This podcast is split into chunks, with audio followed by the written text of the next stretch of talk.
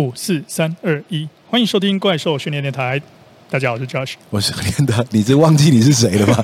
不是，因为我耳机还没有戴好，所以我现在只戴一只。你讲到自己的名字的时候犹豫了一下，我怀疑你今天是别人假扮的。我正在看出来，我耳机要怎么戴。好，没有，因为我戴耳机跟那个多数人在录音的时候戴用耳罩式的不一样。如果大家知道的话，有一种监听式耳机是耳塞式的，嗯、我是戴那一种，所以我刚刚只戴了一颗，之后另一颗就还没有戴好，就在那边响东响西的。所以你听不到就没办法讲。不是，是我。大脑没有办法同时处理两个讯号，一个是我要讲出去的东西，一个是我现在看手上的东西要转哪个方向。Anyway，我觉得这件事情刚刚好，就等一下跟我们有相关，这样不会太硬了。就是说，很多人都在想说，都要选很硬的方法来破题啊。没错，就很多人都在想说，哎，那何博士是那一种从小到大念一些资优班啊，然后念到国外，念到博士，应该很会读书吧？应该这两个是我自己加的，不太行了。有一点点会哦哦，刚好有略懂略懂。对，我记得那时候上上乌乌医师节目的时候呢，然后他就讲说，呃。讲到读书相关的东西，我说我都坐在无意识前面，我都不敢讲我会读书。那其实我在我哥面前也差不多是这样子。对 好，这样我们这里太多会念书的，我们先来问一个问题哦，就呃，之前有人在 YouTube 上面问老师说，哎，老师那念英文怎么样怎么样念？那个已经回答过嘛？然后接下来下一个相关的问题哦，虽然没有留在 YouTube 上，但的确也是有人来问说，哎，老师你可以看那么多不一样的书啊，那有的东西就是这么快就记录进去，那你在这个念书上面有没有什么呃独特的诀窍可以跟大家分享一下？对对对，这个这个问题其实我还蛮想讲的。对，对你早说嘛！我是这样子，我在读书哈，虽然说我们是这个升学填鸭考试啊这种教育长大的哈，那不过呢，我说到了大学阶段，我才真正学会怎么读书。就以前呢，只会学考试而已，而现在学的不怎么样，所以我还蛮抗拒那过程的。哎，这个定义定义很好，我觉得这一件事情就是要跟先在这里破题讲讲，我们今天讨论是读书的方法，不是应付考试的方法。当然，你以后面对很厉害的考试的话，也要用真的读书方法。但是呢，我说，如果你面对那种已经整个走偏了的那种考试的架构的话，那其实只能用准备考试的方式来来走，有点像是就像跆拳道啦、空手道、柔道这些武术啦，最早最早都是。防身武术，但它的运动化之后，其实培养出来的人都只会比赛啊。那呃，虽然呢。跟这个格斗能力是高度相关的哈，那不过呢，毕竟跟他真实当时最初很多防身很多很多观念已经背离啊，那所以呢，我说成读书也是很像这样子哦。当然武术那边哈，我知道呃，如果刚已经不小心踩了很多人的这个神主牌的话哈，是不是故意的哈？那不过以读书来说，其实呢，读书跟考试它是高度相关的两件事情，但是呢，它最终是不一样的。那我们今天讲的是读书，讲的不是考试啊。那说呢，其实呢，我在从小学到国中到高中哈，其实都在升学，那直到直到大。大学的时候才真的学会读书哈，那所以呢，想想一件事情哦，其实很有趣哦，就是各位看那个现在很多大学啊都在退场，那就是台湾大学太多啦，哈，然后说资源配置不公平啦，什么这种当然了，各种说法都有了，我们也都其实这都一定有，但是我觉得少子化呢，它。刚好你提到了，我我不觉得少子化是应该的，我也不觉得。对，我觉得呃，如果你讲说呃社会资源配置哦，那如果配置在高等教育那边有失衡的话，我想这个应该有专家可以去去计算一下，或者说呢，大家至少去论述一下这个问题哈，资源放在大学到底合不合理哦，这样子。那不过呢，现在很多大学它那个退场都说是因为少子化的关系哈，那因为没有人了好这样子，所以呢就没有需要那么多大学了。我说哎。少子化少的是高中应届毕业生，但是呢，国家需要被教育的人并没有变少，干嘛变多？对，没错，尤其是在那个呃，因为教育这个东西它是个有时代背景的，那你在一个这种各种科技啦、观念啦哈，然后包含这个生活形态，然后剧烈转变的这种年代。其实呢，教育是非常非常，这简直是更重要，史上最重要的一个时候。因为呢，所谓的教育就是透过一个呃学习的过程，然后把一个人变成更好的一个人，更厉害的一个人，他有更多的能力哈。那有些有很多东西你是不知道的情况下，你是没有办法去做判断的。所以呢，教育机构是非常非常重要，就是说让你知道很多东西，让有更多素材可以去思考，不会困在你的人生里面。那所以为什么教育是很重要的？那从这个角度来看呢，现在不是只有这种不识字的小孩子被知识困住了，其实很多大人也被知识困住了。嗯，很多大人他的思维啦，那帮他每天抓狂啊，每天干掉贱户啊，哈，然后或者是说呢，每天的在在公台语呢，对对对对对，这样终于讲出不是英文的第二语言了。那所以呢，这很多大人其实也是有生在一个困局。那其实知识可以帮助这些人很多。但是呢，大学显然没有承接的这个需求啊。如果那他们自己不来，你说 no？身为一个教育机构哈，你不能够这么被动的，永远只有制度上输送学生给你，你才活得下去。作为一个教育机构，就是讲这知识经济时代讲了多久哈？结果呢，应该理论上知识储存量最大的机构，就居然在呃在退场啊，那些就显然这个功能不彰，或者是市场定位是有问题的。哦那大学其实我说呢，他们。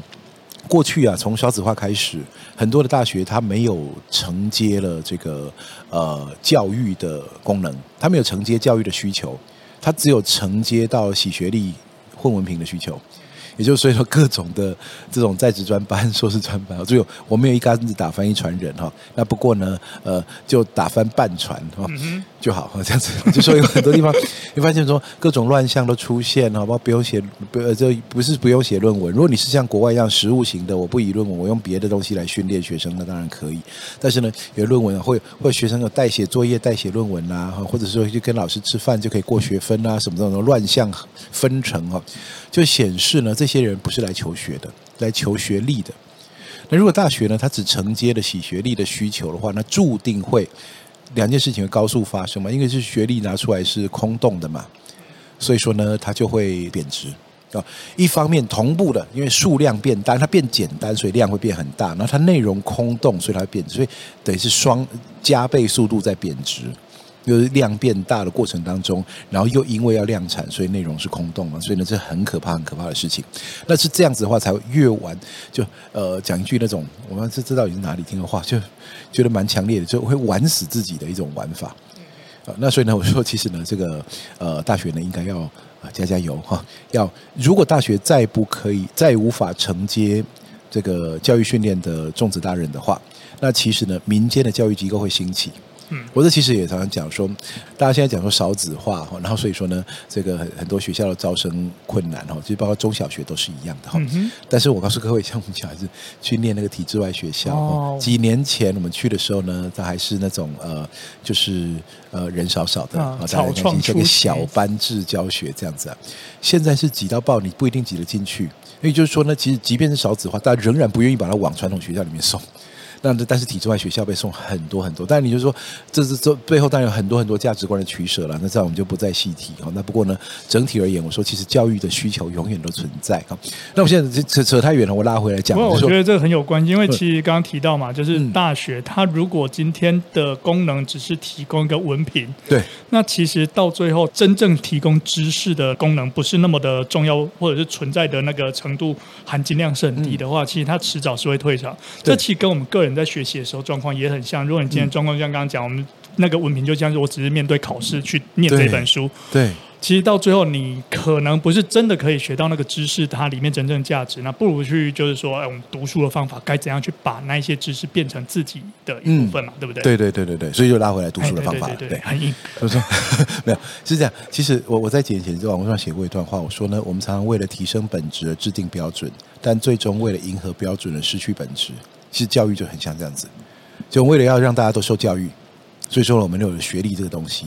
然后呢，你必须受完这些教育，然后给你一个学历的认可。但结果最后大家就是专门去符合那个可以通过学历认可的那个标准，不管用什么各种烂方法。那最后呢，就失去了真正受过教育的本质。那我现在讲一下，在大学后，我终于读到书。啊，终于读到书。那其实大家知道，我大学是很坎坷的嘛。就是我我考进了戏，然后念了不知道念了一年，不知道自己在干嘛，所以我就转了戏。然后转了戏之后，仍然不知道自己在干嘛，然后念得到毕业了。所以大家感觉起来像我像很多那种迷茫的大学生。我要跟大家讲，你大学念哪两个系吗？就就台大地理系，他一开始考到台大地理系，对，念了一年之后就转组去台大政治台大政治系，但实际上你的身份是运动员。对对对，我是台大体育系，对 对，只是台大没有体育系而已。对对对，那但是呢，呃，其实大家很多人是运动员，说我是不是体保生？就不是的，那个时候是还真的是联考考上台大地理系，台大地理系是理学院的第二类组的。我们那时候叫第一类、二类、三类，一类就文组嘛，二类就理工，三类就生医，好这样子。那我那时候就是理学院地理系。其实还有第四类组农农农业。哦，对对对对对，第四类组是农业的，对对对对对。其实那个。农学院后来就变成都是什么生命科学对吧？都改名字啊。其实实际上，我觉得这个又再 再鬼扯一下了。我觉得台湾应该要把农业当成一个非常非常重要的领域来发展。可是呢，但务农学农的人常常呢，那奇奇怪怪的哦，就是让他们觉得说，哦，你怎么你是要读种田吗？干嘛的 这样子哦？都对他们有一点歧视。其实我觉得这是很很没有意义的。其实刚刚老师讲说，小务农奇奇怪，不是说那些人奇奇怪怪，不是不是，有一些对他的观点怪怪的。对，我讲话很小心哦。对。其实我觉得，像岛国，其实呢资源有限哈，然后那个其实台湾的农业曾经非常非常厉害，这是可以输出产品和输出技术的，现在还是很厉害了。那只是呢那个，我觉得农学院的式微是一个，我我不是觉得很乐观的现象。只可惜我没有在发 在发展地恩专长了，不然我回去读种米种稻之类的。Anyway，到了政治系之后呢，那时候开始读很多闲书。啊，可以读很多东西，因为呢，很多东西啊，它是人文的啊，所以我从理学院到这个社会科学院啊，那所以就等于就从理组变成文组了哈。那变文组以后就要读很多很多书啊，充实很多的这个背景啊。有人都在网络上很多人讲，那文组哈，现在简直到变成一种骂人的话了。我反倒觉得说呢，其实文组没有那么好念啊，要读很多很多的书。当时呢，影响我一个非常非常重要的一位老师啊，然后点名他一下。其实呢，他我没有想到他退休以后这么红啊，就是呃常常上争论节目的明居正老师。他是大学里面啊，我在我大概受他影响。大概是最大的啊，因为呢，他其实基本上他第一堂课教我们读书的方法，他教我们读书的方法，而不是说呢，就是我还记得我选修他的课叫政党与选举，那堂课讲了什么政党啦、选举策略啦、向心竞争啦，或者说向极端竞争之类的大党小党的策略，很多很多问题啊，非常非常酷的一堂课。那不过那本那那堂课里面教我们读书啊，呃，一开始教我们说，到底我们就怎么看书？不会看书的人拿起书来就一直看。那不过呢，他说呢。读书呢，分成几个几个阶段。那首先最最基本层次就是你怎么读它，就分成精读、略读这两种嘛。那略读哪一本书呢？如果你想快快知道它在干嘛的话，那先略读。略读的方法就是呢，先看目录。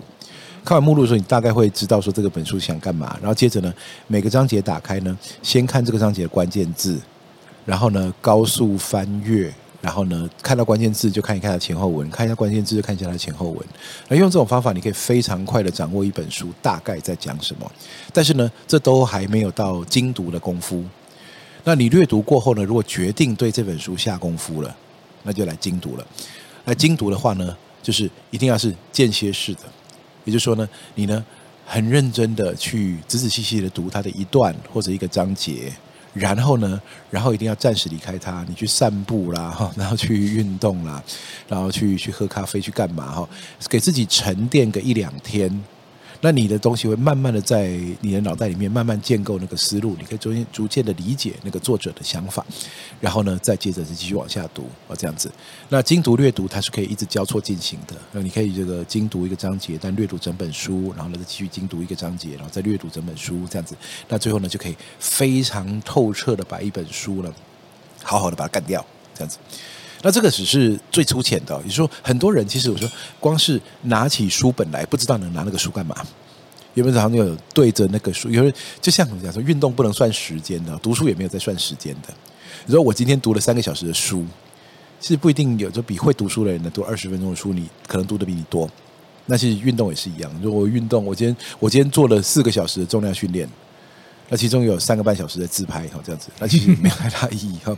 那重点，觉得重量训练重点就是强度和量。那其实读书的话，重点就是呢，下面最重要的一件事情来了，就是你有没有办法抓到争论焦点哦。因为呢，读书哈，你想，想要读书，很多人说我读书有没有把把书记起来？No，你从来没有要记书，尤其是像这个时代，随着这个时代演进呢，这个网络工具越来越发达，你根本没有背诵任何东西的必要性。你只有背诵什么？你的那个推论元素可能有意义的，就是说，你不要一加一等于二，你要算半天。那你要在算三角几何的时候，你真的会觉得一加一等于二，就要重新推算，拿两个馒头哈，一个是馒头，然后放两个就是二这样子。你如果这么基础层次都没有熟练，那当然不行。但是呢，如果说你你把它想我把它记下来，我把它背起来，其实你得到意义其实并不大。那说什么叫做争论焦点呢？是读书呢？通常你要熟悉一个领域的知识，你一定不可能只读一本书，你一定要读很多本书。所以呢，你要学习任何一个东西，你要很多很多本书，而这些书的论点不一定相同。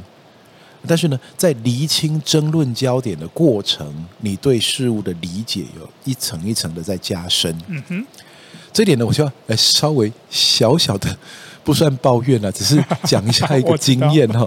就是呢，有人在网络上会写信到我们的粉丝专业来，我说。何老师推荐的这几本书里面讲东西不一样，我到底要相信谁？我说 no no no no no，这书不是这样子用的哈。只可惜我们在一本一本去推荐书给大家。我们现在推荐过的书真的很多了，其实你去看那个呃网络书店里面哈，去看排行榜啊。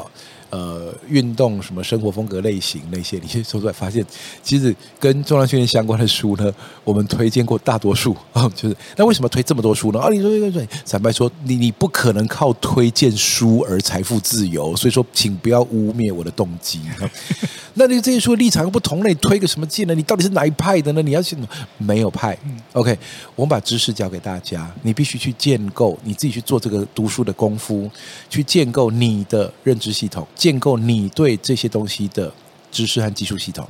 所以呢，你可能从这里看看看，然后这个这个作者提出来这样证据，那个作者提出来那样证据。好，那我说呢，争论焦点就来了。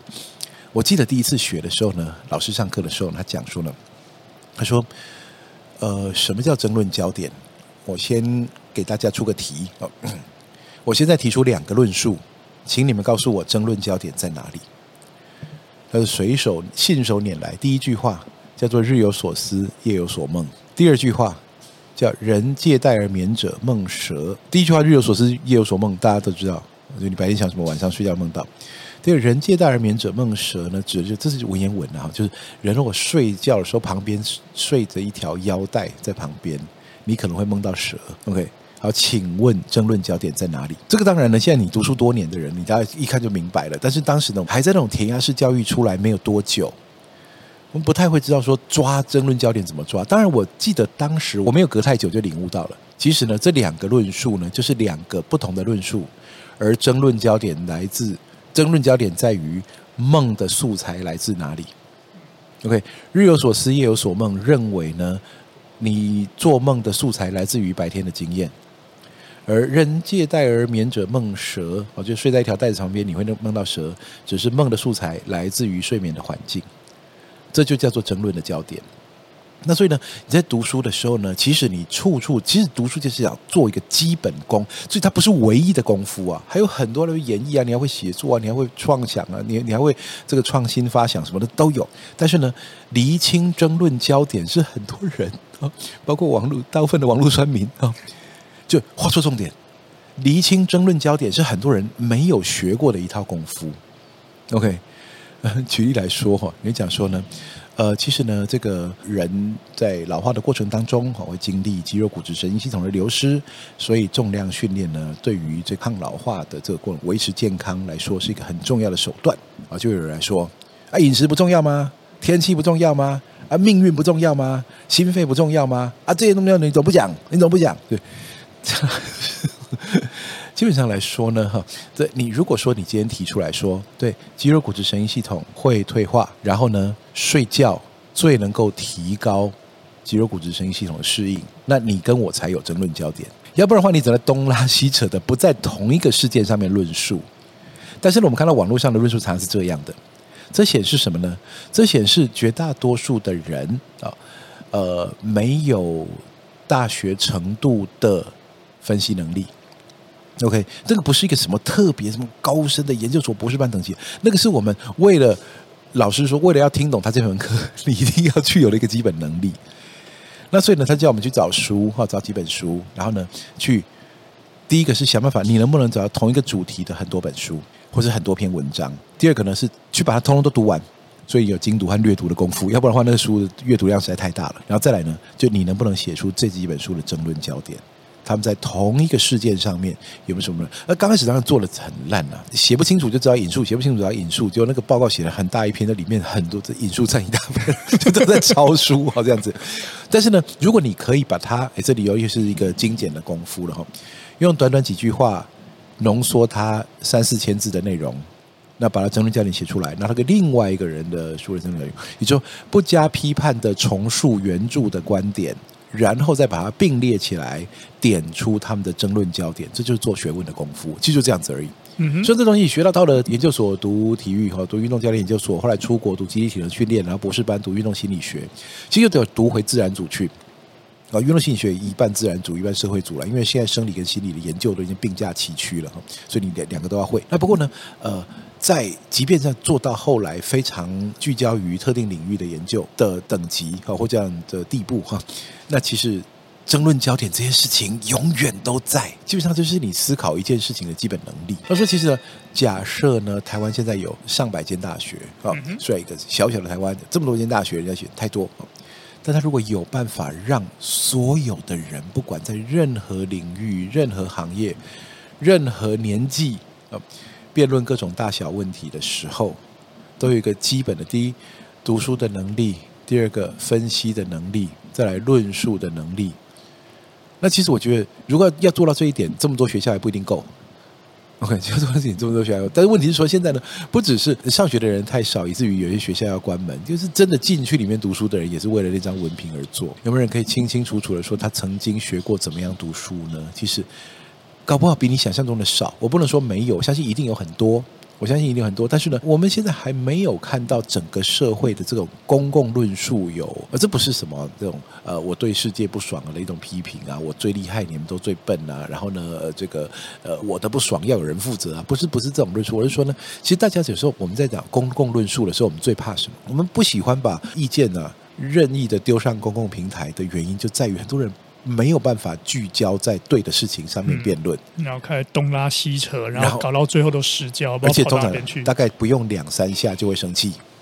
对啊，政府不用负责吗？总统不用下台吗？台湾世界最烂，就是大概都是这样子，大概最后都是结论在这里。你看任何的议题，结果都是这样。嗯，都呼吁有关单位，没有呼吁有关单位这件事情啊，你人民先搞清楚自己想要什么比较重要。不管是体育政策啦，啊，健康预防医学啦，哈，抗老化运动啦，哈，健身产业啦，学校教育啦，什么东西，其实全部都有类似的情形。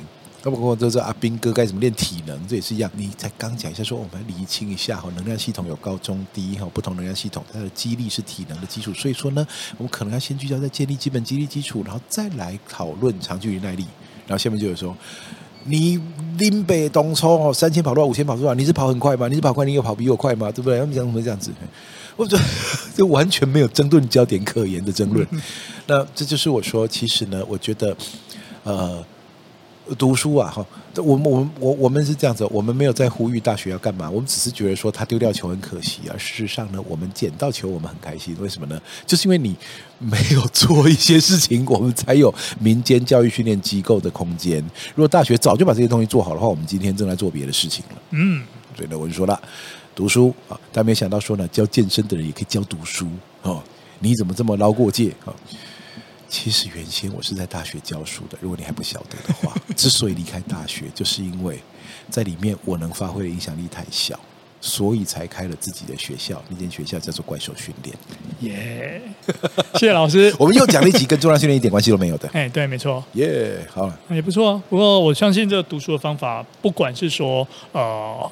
想要应用在我们那个推荐那么多本书里面，然后可以我们一些爱好呃训练观念、训练知识的朋友，可以在很多不一样的书，然后在很多国外大师他们的论述里面找到他的呃争论焦点。对，没错。然后去理解说为什么会有这种多不同的看法，说不定我们的训练的风气跟观念也会越来越好。